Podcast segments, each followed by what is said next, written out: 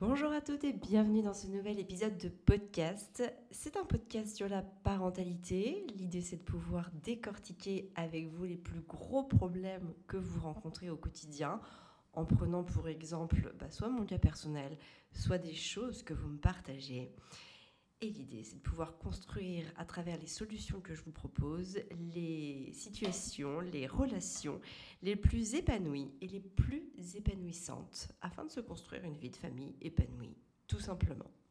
Alors aujourd'hui, j'ai envie d'aborder avec vous un sujet très problématique et très quotidien, c'est que faire quand votre enfant vous dit non. Hein, vous allez lui demander de ranger sa chambre, de vider le lave-vaisselle, de faire ses devoirs il va dire non. Hein, vous le connaissez, donc ce non qui retentit dans la bouche de votre enfant et qui à chaque fois en fait bah, met, à, mal votre patience et même votre autorité dans le sens le, plus pur du terme.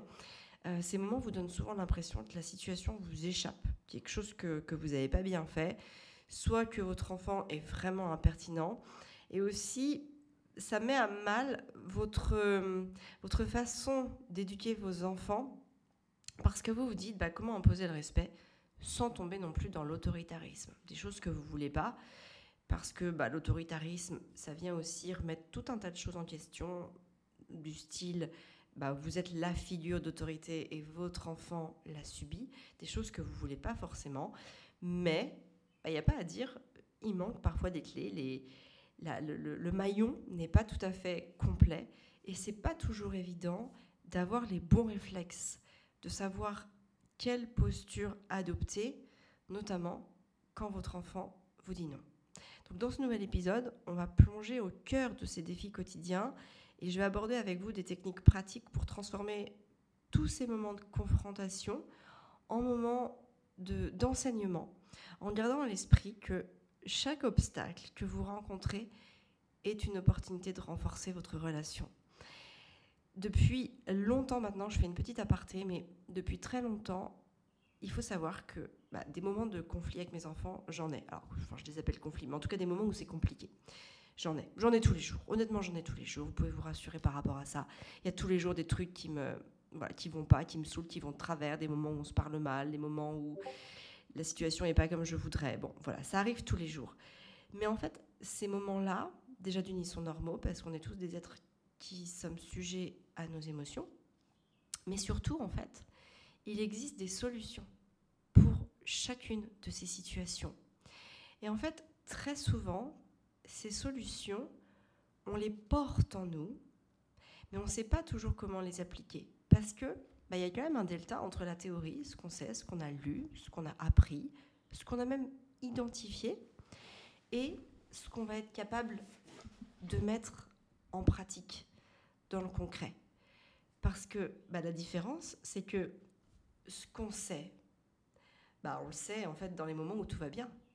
Mais quand on est dans le moment, bah, souvent il y a nos émotions qui entrent en jeu. Il y a aussi nos peurs, nos schémas automatiques, nos projections, le regard des autres même parfois. Donc tout ça, en fait, imaginez que c'est comme si c'était une ligne, une ligne radio, une ligne satellite, et que tous ces trucs-là, ils venaient brouiller le, message, et à tel point bah, qu'il n'arrive plus au destinataire. Vous voyez, quand vous captez pas, bah, il n'y a rien à faire. Vous êtes là au bout du fil, bah, vous pouvez parler doucement, plus fort, bah, votre correspondant, ne vous entendra pas. Bah là, c'est exactement pareil. Imaginez-vous que vous savez, vous avez tout ce qu'il faut pour faire, le faire marcher, mais qu'en fait, la ligne, elle est brouillée, elle ne, ça passe pas, la communication ne passe pas, parce qu'il y a énormément de choses sur cette ligne qui sont comme des obstacles et qui vous empêchent d'y arriver. Donc bah aujourd'hui, on va en voir une partie, mais c'est un vaste sujet, il y a beaucoup de choses à voir, et c'est pour ça que je crée des formations pour vous aider à travailler sur votre posture. Parce que les astuces, les conseils, c'est bien, ça permet d'assimiler de la théorie, c'est comme une boîte à outils que vous allez avoir. Mais si à un moment vous ne travaillez pas sur votre posture, bah, ça va être compliqué d'aller chercher le bon outil. Hein. Moi, par exemple, bah, si pour vous donner une autre métaphore parlante, si vous m'offrez la plus belle boîte à outils et que je ne sais absolument pas me servir des outils parce que je ne suis pas bricoleuse, bah, même si j'ai la plus luxueuse des boîtes à outils ou la plus complète, je ne sais pas comment on peut dire, bah, ça me servira à rien parce qu'en fait, bah, je, serais capable de faire un trou dans un mur avec un marteau. Vous voyez ce que je veux dire? Si je ne sais pas m'en servir, ça ne marchera pas. Bah, c'est un petit peu ça la, parentalité. Donc aujourd'hui, on va aborder évidemment énormément d'astuces. Je vais aussi vous parler de la posture. Mais sachez quand même que pour rentrer au cœur de la posture, des sujets souvent euh, dont les parents ont un petit peu moins conscience qu'ils ont besoin, ça c'est vraiment tout ce que j'aborde dans mes programmes de formation. Euh, maman épanouie, 21 jours pour devenir une maman Montessori, efficace et productive. Et puis bah, le tout nouveau, parentalité positive, 21 jours pour passer de la théorie à la pratique. Vous trouverez le lien dans la description de ce podcast. Alors, pour en revenir à nos moutons, que faire quand votre enfant vous dit non? Parce que, on va pas se le cacher, c'est passablement désagréable. Moi aussi, ça m'énerve. Euh, surtout que c'est souvent des choses, des fois je me dis, bah, c'est rodé, ça fonctionne, et non, je me prends encore un non. Donc c'est assez compliqué en fait émotionnellement à recevoir. Euh, des moments où vos enfants vous disent non, il y en a plein.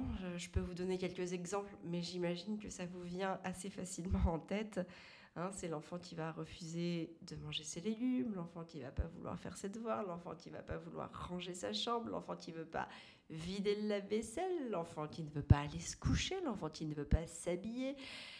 Bon, voilà, je pense que vous avez compris, hein, c'est tous ces moments où vous allez proposer quelque chose, demander même quelque chose, et l'enfant vient dire non. Il faut savoir déjà en préambule que c'est un comportement normal, d'accord? Notamment chez les enfants qui sont en phase d'affirmation. Donc les enfants qui sont en phase d'affirmation, ce sont les enfants qui ont entre 2 ans et 7, voire 8 ans. D'accord? Et ça peut même aller au-delà. Il y a des enfants jusqu'à 9 ans, 10 ans, bah, ils ont toujours ce besoin de s'affirmer. Et puis, bon, après, au-delà, même s'ils sont plus forcément dans la phase d'affirmation, il y a aussi bah, le fait que vous aussi, des fois, euh, on va vous demander quelque chose, vous n'avez pas envie de le faire, vous allez dire non. Hein Donc il y a un moment, il ne faut pas non plus se dire, ok, mais pourtant la phase d'affirmation est terminée, il devrait dire oui. Bah non, parce que nous aussi, en tant qu'adultes, parfois on dit non à certaines choses. On n'a pas envie de le faire ou c'est pas le bon moment, donc on va dire non. Bon, en fait, ce qui est compliqué là-dedans, en tant que parent, c'est de gérer cette opposition qu'on va assimiler souvent à de la désobéissance. Hein. vous savez, il y a quand même en nous une quête de pouvoir inconsciente qui est encore plus forte d'ailleurs si on est avec d'autres. C'est-à-dire que quand on demande à notre enfant quelque chose, je vais prendre l'exemple de vider la vaisselle, et que notre enfant nous dit non, on le perçoit comme une attaque personnelle et comme le fait que bah, notre enfant va désobéir ou ne va pas appliquer les règles qu'on avait fixées. Donc à partir du moment où il n'applique plus les règles qu'on a fixées, en fait, notre cerveau enregistre tout simplement que c'est de la désobéissance. Donc ça, c'est pas facile à vivre. Ça, c'est compliqué parce que bah, il y a de la défiance. Et à partir du moment où vous êtes face à un comportement de défiance, votre posture à vous va être complètement influencée en réaction à cette défiance.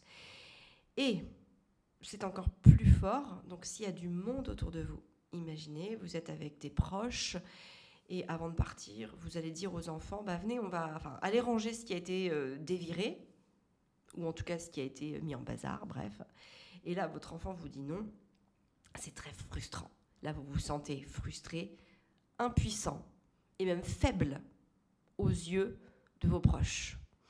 Et là, en fait, vous avez une réaction qui, qui, vient comme un réflexe absolument inconscient et, et impérieux, j'ai envie de dire et qui va vous amener à faire preuve d'autoritarisme sur vos enfants, ou alors complètement à l'inverse, de laxisme en le faisant à leur place, parce que vous ne voulez pas perdre la face, par exemple, avec vos amis. Bon, c'est des situations que j'ai déjà vécues, c'est pour ça que je vous en parle, euh, parce que ça a souvent été compliqué. Pour moi, c'est par exemple très important de laisser l'environnement comme on l'a trouvé. Ça, c'est vraiment euh, mon, mon, côté éducatrice Montessori qui ressort, parce que quand on, dans une ambiance Montessori, quand on utilise un, matériel, eh bien, quand on a fini de l'utiliser, on va le reposer, on va le ranger à sa place dans le même état qu'on l'a trouvé. Et donc, bah, quand on va chez des amis, pour moi, c'est extrêmement important de, euh, de, laisser la chambre comme on l'a trouvée. D'ailleurs, j'aime bien souvent aller dans la chambre avant, en tout cas au moment où on arrive, pour faire une photographie mentale de l'état dans lequel elle était, pour pouvoir repartir en laissant euh, bah, cette, enfin, les pièces, les chambres des enfants dans le même état. Et d'ailleurs, pour la petite anecdote, vous savez, quand je suis invitée à manger, je ne peux pas m'empêcher de tout ranger et de laisser la pièce de vie au maximum rangée parce que c'est plus fort que moi, c'est aussi important de pouvoir laisser le, bah, la pièce de vie dans laquelle j'ai été reçue dans le même état que je l'ai que trouvée lorsque je suis arrivée. voilà, bon ça c'est pour la, petite, la petite anecdote. Mais en tout cas, ce qui est sûr, c'est que voilà, on, on va souvent être défié dans nos, dans nos retranchements lorsque nos enfants nous disent non. Bon, je pense que vous avez bien compris quel est le problème. Et du coup, en réalité, plus que ce problème-là, le vrai problème qu'il faut identifier là-dedans, c'est que la réalité, le fond du problème n'est pas forcément l'opposition de l'enfant. Ça, c'est plutôt une conséquence. Ok, vous lui demandez quelque chose, il vous dit non. Mais le vrai problème qui va se poser et qui va vraiment bah, creuser le trou, c'est la manière dont nous, en tant que parents, on va réagir à cette opposition. Parce que lorsque nos enfants nous disent non, nous, en fait, on va se mettre en colère. On est frustré. Et donc, on va réenchérir. On va avoir une, une, une attitude complètement réactionnelle par rapport à ça. Et c'est ça, en fait, qui va aggraver la situation. C'est qu'en fait, à partir du moment où on est dans la réaction, et notamment la réaction négative, notre enfant, il y a de grandes chances qu'il se braque, qu'il se mette peut-être même à créer une crise. Et donc, à ce moment-là, on n'a plus l'opposition à gérer, mais la crise, ce qui est beaucoup plus compliqué. Parce que ce qui nous fatigue au plus haut point, c'est quand même d'avoir à gérer les crises de nos enfants. D'ailleurs, c'est aussi pour ça que dans le programme Parentalité positive, 21 euh, jours pour passer de la théorie à la pratique, je passe au peigne fin les sept crises les plus récurrentes des enfants pour vous donner des clés pour les traverser avec succès. Parce que vraiment, euh, j'ai même envie de dire que votre focus en tant que parent, c'est de faire en sorte d'éviter les crises, qu'il n'y en ait pas. Parce qu'à partir du moment où votre enfant est en crise, c'est un vrai problème qui se crée et qui a une dimension mille fois plus forte que le problème de base. Vraiment, je ne sais pas si vous l'avez identifié, mais la prochaine fois que vous vivez un truc pas facile avec vos enfants, observez bien le problème de base et le problème quand votre enfant fait une crise, quand il en vient à faire une crise, parce que vous avez eu une posture qui n'a pas été dans la réception, dans l'accueil, mais dans la réaction à la posture de votre enfant, en tout cas à sa, à sa réaction négative. Ça, je peux vous assurer que c'est un vrai problème. Alors, que faire pour lutter contre ça? Je vais vous donner trois clés aujourd'hui qui sont très efficaces et je vais évidemment vous donner des exemples les plus parlants possibles pour que vous puissiez les appliquer. La première chose, ça va être bah, cette fameuse communication non violente. C'est vraiment une base, c'est un pilier euh, il faut pouvoir appliquer cette communication non violente. J'en parle dans tous mes programmes parce qu'il faut répéter et surtout il faut répéter, répéter, répéter cette application sans cesse. Il ne faut jamais arrêter de la répéter. Donc, il faut pouvoir utiliser une communication claire et calme pour exprimer ses attentes. Le fait d'agir comme ça, ça va permettre à l'enfant d'être entendu. Et ça va évidemment réduire bah, toutes les tensions et aussi toutes ces choses que vous ne voulez pas dire, soit verbalement, soit aussi non verbalement. On ne communique pas que verbalement. Il y a aussi tout le langage verbal, euh, non verbal, je veux dire, excusez-moi, et puis tout le, le, langage paraverbal. Donc le langage non verbal, bah, ça va être tout ce qui va être lié à nos réactions physiques. Ça peut être des mouvements de bras, ça peut être euh, des mimiques, ça peut être euh, voilà, bon, je pense que vous avez compris, c'est vraiment tout ce qui va être en dehors de la, du fait de parler verbalement. Et la communication paraverbale, c'est tout ce qui va être relatif à notre voix, le ton qu'on va employer pour exprimer nos idées. Donc si vous demandez quelque chose mais que vous avez un ton très directif, alors que vous le demandez plutôt à la base, vous dites quelque chose de gentil, en fait le message va encore une fois être brouillé à cause de bah, votre, votre, votre, paraverbal que l'enfant va ressentir et qu'il va même, en tout cas qu'il va même euh, retenir en priorité. Vous voyez ce que je veux dire? Donc voilà, c'est pour ça que c'est important euh, d'utiliser une communication claire et calme pour exprimer ce dont on a besoin. Donc par exemple, au lieu de donner un ordre, vous allez pouvoir expliquer les raisons pour lesquelles bah, c'est important de faire ce que vous lui avez demandé. Par exemple, vous pouvez très bien lui dire, si vous lui demandez de vider le lave-vaisselle. Mon chéri, c'est important que tu vides le lave-vaisselle parce que pendant ce temps-là, je suis en train de préparer à manger. Et donc dans ce cas-là, si toi tu m'aides à faire à vider le lave-vaisselle, eh bien on pourra manger dans pas longtemps. Et peut-être que peut-être que tu as faim. Est-ce que tu as faim Donc l'enfant va peut-être dire oui, j'ai faim. Donc ça va lui permettre de visualiser, de comprendre, de se projeter dans le fait que bah, le repas va être avancé si on mange bientôt. Et ça c'est important. Ça peut être aussi d'autres choses. Ça peut être bah, plus on mangera tôt, plus on ira lire l'histoire, plus on se fera un câlin, plus, euh, ou plus on passera un bon moment. Si le, si le repas est un bon moment de famille, ça peut être un moment aussi qu'on peut rappeler à l'enfant, on va parler de ça, etc. Enfin, c'est toujours des. Vous pouvez projeter au maximum l'enfant pour lui donner envie de le réaliser. Mais en tout cas, il ne faut pas perdre de vue que ce qui va être important, c'est de d'expliquer à l'enfant plutôt que de donner un ordre, vraiment de suggérer votre attente et votre besoin derrière. La deuxième chose, ça va être le renforcement positif. C'est important d'encourager les comportements plus positifs plutôt que de se concentrer sur les négatifs. Ça, c'est quelque chose que on a tendance à oublier de faire parce que quand on est dans un état d'énervement, on ne pense qu'à ce qui ne va pas. On ne pense qu'aux mauvaises réactions de son enfant, qu'aux mauvais comportements, que quand il est relou, quand il fait des choses pas bien. Alors qu'au quotidien, il y a énormément de petits moments euh, où, où, en fait notre enfant a absolument un comportement adorable, mignon, aimant. Et ça, en fait, il faut les reconnaître. Parce que si on les banalise, ben on, va, on va donner de l'importance qu'à tous ces moments où c'est vraiment chiant, parce que des fois, il n'y a pas d'autres mots.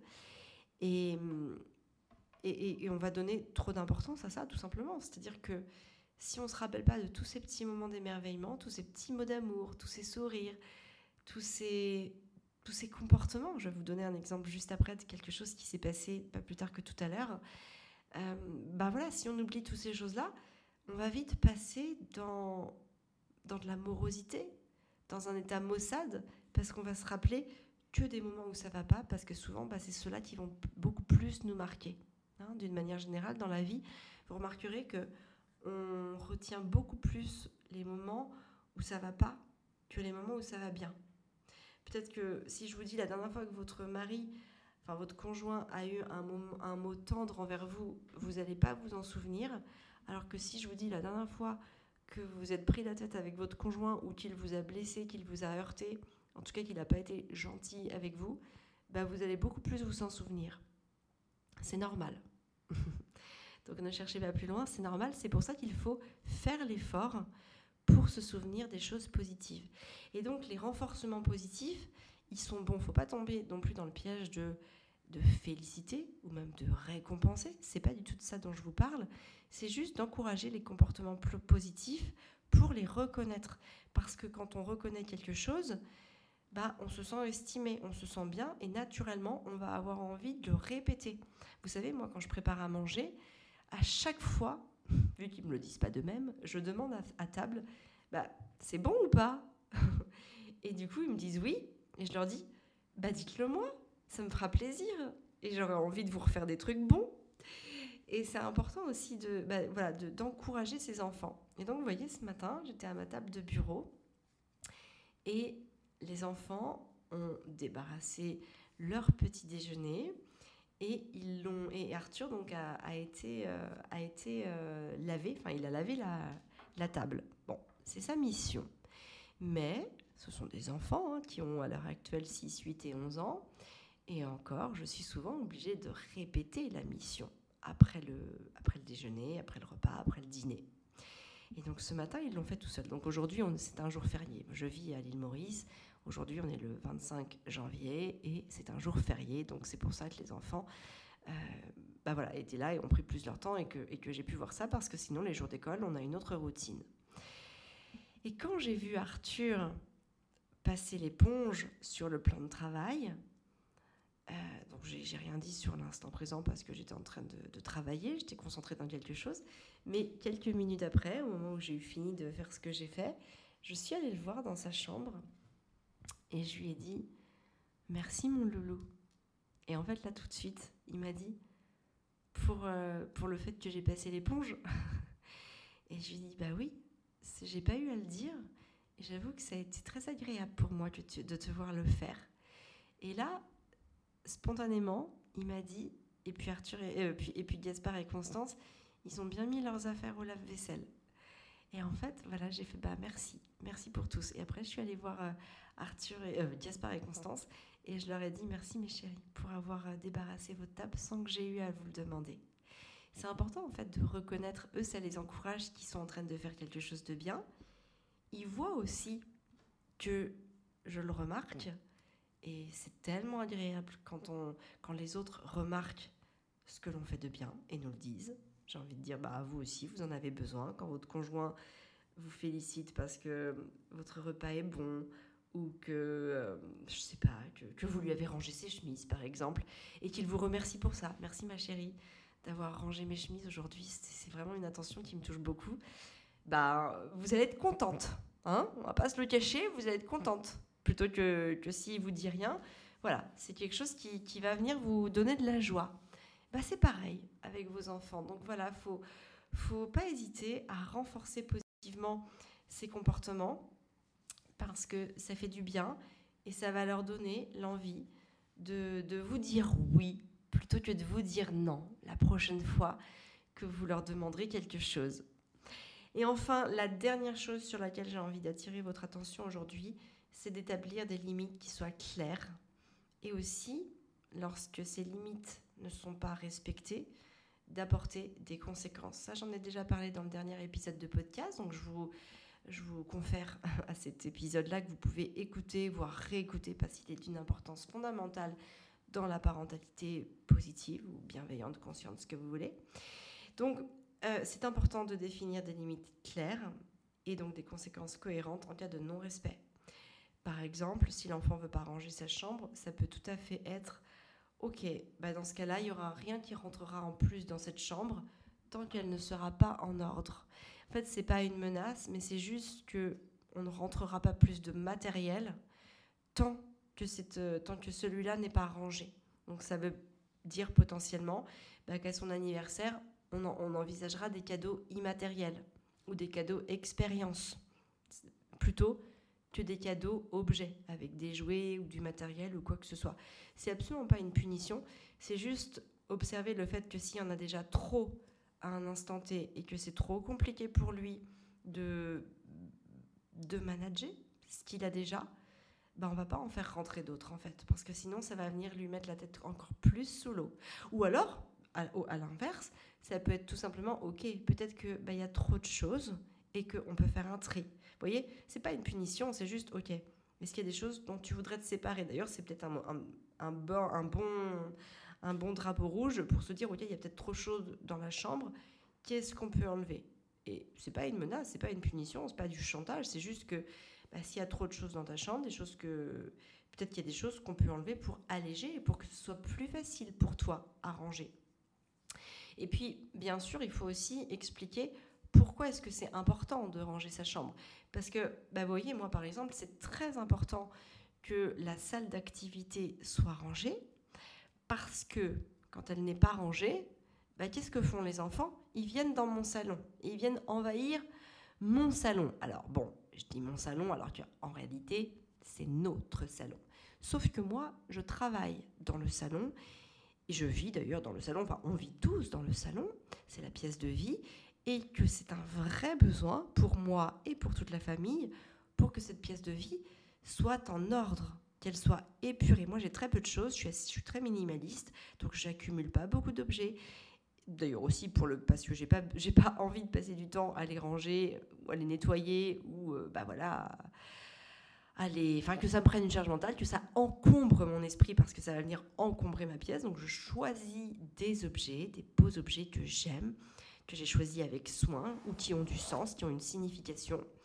Bon bref, tout ça pour vous dire que ma pièce de vie, elle est importante pour moi et pour l'atmosphère que j'ai envie de créer, l'ambiance que j'ai envie de créer pour toute la famille. Et donc quand mes enfants ont mis sans dessus dessous leur salle d'activité, indubitablement, ils viennent envahir notre espace de vie. Et ça, c'est pas possible. Donc, si c'est pas possible, eh ben, il faut ranger euh, la, salle d'activité pour pouvoir bah, laisser tranquille cette pièce de vie dans laquelle on évolue tous au cours de la journée. Et donc la conséquence, bah, c'est que voilà, si, si la salle d'activité n'est pas rangée, ils viennent et donc dans ce cas-là, moi j'arrive en disant bah, soit on fait plus, rien rentrer tant que cette salle d'activité n'est pas rangée, soit aussi on la vide, on fait du tri, parce que peut-être qu'il y a trop de choses et que c'est trop compliqué pour vous à maintenir dans un état ordonné. Donc c'est vraiment trouver avec eux les meilleures solutions. Plutôt que de, bah, voyez, de d'être vraiment dans la, dans la sanction et de dire quand ils nous disent non, bah, d'être là à dire, euh, en fait, à réagir négativement. Oui, bah d'accord, bah si c'est ça, euh, je vais tout balancer. Parce que c'est pas vrai, déjà d'une, vous allez sûrement pas le faire. Et de deux, c'est pas une solution. C'est pas une solution constructive pour qu'au fur et à mesure votre enfant vous dise oui. En fait, si vous voulez que votre enfant réagisse avec intelligence, il faut aussi avoir une posture intelligente.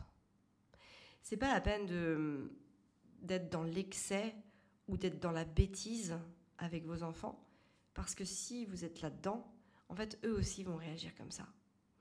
Et en fait, moi, je me rends compte au fil du temps, parce que ça fait longtemps maintenant que je la pratique, cette parentalité positive, et je vois que parfois, il peut y avoir des non, je ne vais pas vous dire le contraire, parce qu'il y en a toujours, hein. mais en fait, avec, euh, avec ma posture, très souvent, il y a le oui qui suit. En fait, le non est juste parfois un non de, qui veut plus dire bah non, pas maintenant en fait, tu vois, pas maintenant maman, j'ai pas envie là. Ou alors, non, en fait j'ai pas compris ce que tu veux, donc non, ça me saoule. Et, euh, et quand je prends le temps d'une part de les écouter et d'autre part d'exprimer mes besoins, en fait, à 97%, j'ai un oui, vraiment. Mais parce que j'ai travaillé sur cette posture, vous voyez, qui vont au-delà des astuces que je peux vous donner, j'ai vraiment travailler sur cette posture qui va me permettre d'avoir le oui. On a trop tendance à oublier que la parentalité, c'est avant tout une forme de, développement personnel, de croissance personnelle, et que pour réussir à l'appliquer au quotidien, bah, il faut déjà comprendre ce qui se passe en soi et travailler sur soi pour ne pas répéter les schémas automatiques. Et donc tout ça, bah, vraiment, c'est ce que je vous accompagne à faire en détail dans mes programmes. Donc vraiment, vous pouvez cliquer sur le lien dans la description pour aller voir ce que peut vous offrir et ce que vous permettre de réaliser ce nouveau programme Parentalité Positive, 21 jours pour passer de la théorie à la pratique. Je vous explique tout sur le lien euh, que vous allez trouver, vous cliquez dessus et vous saurez, absolument tout sur ce que ce programme va vous apporter à vous et aussi les transformations que vous allez voir dans le comportement de vos enfants. Je vous ai absolument tout détaillé. Donc allez-y, cliquez dessus pour voir si ce programme est fait pour vous et si c'est euh, bah, quelque chose que vous avez envie de, voir apparaître, de voir prendre réalité dans votre quotidien de maman pour vraiment, encore une fois, aller euh, au plus fond, au plus fort, au plus profond de notre épanouissement. Parce que bah, c'est quand même important de, de passer des bons moments avec ses enfants. Je ne sais pas comment vous envisagez, vous, comment vous voyez votre parentalité, mais en tout cas, pour moi, elle est fondamentale. Et, euh, et je vis avec beaucoup de reconnaissance et beaucoup d'importance tous ces moments. Parce que déjà, d'une part, bah, ils sont les fondations des relations que je vais construire plus tard avec mes enfants. Et aussi parce que justement, ce plus tard, bah, il invoque que mes enfants ne seront plus avec moi tous les jours dans mon foyer. Et, euh, voilà, et donc je bénis ces moments de, de, ma vie de maman où mes enfants sont avec moi. Parce que ce, sont des moments qui me remplissent de joie, une joie absolument intense. Parfois même j'appréhende ces moments où ils seront plus là physiquement avec moi. Euh, et donc, euh, donc voilà, je, je, veux profiter de tous ces moments-là. Je veux vraiment que ça se passe bien. Et pour ça, bah, ça m'a vraiment demandé d'aller me développer moi pour pouvoir mettre en place toutes ces astuces qui fonctionnent vraiment, mais que je ne pourrais pas mettre en place si je ne faisais pas les efforts nécessaires pour le faire. Donc voilà, je, veux aussi vous apprendre comment faire pour euh, réussir à mettre tout ça en place. Et donc tout ça, c'est dans mes programmes euh, que je vous crée avec beaucoup de pédagogie pour que ce soit le plus facile possible à mettre en place et que ce soit le plus fluide et que vous compreniez aussi pourquoi jusqu'à présent ça ne marchait pas.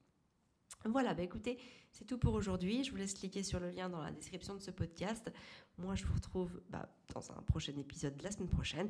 Venez aussi me suivre sur mon compte Instagram où je donne beaucoup de contenu chaque jour sur la parentalité et sur les problématiques que je peux rencontrer ou sur celles que vous me partagez et dans lesquelles je vais expliquer euh, en, en, très peu de temps à travers les réels ou à travers des stories bah, des solutions à appliquer. Donc voilà, et sachez vraiment que plus vous répétez, plus vous êtes euh, en contact avec toutes ces astuces, toutes ces formes de développement, bah, plus ça va être facile pour vous à appliquer. Donc voilà, n'hésitez pas à, vous, à vous coller à ces messages, en tout cas à les, à les consommer avec, euh, avec beaucoup de avec beaucoup d'abondance. Je ne sais pas si c'est le bon mot, mais bon, voilà, c'est celui qui me vient. voilà, bon, écoutez, je vous souhaite une très belle journée. Prenez bien soin de vous et de vos rêves pour prendre soin de vos enfants. Je vous embrasse et je vous dis à très vite.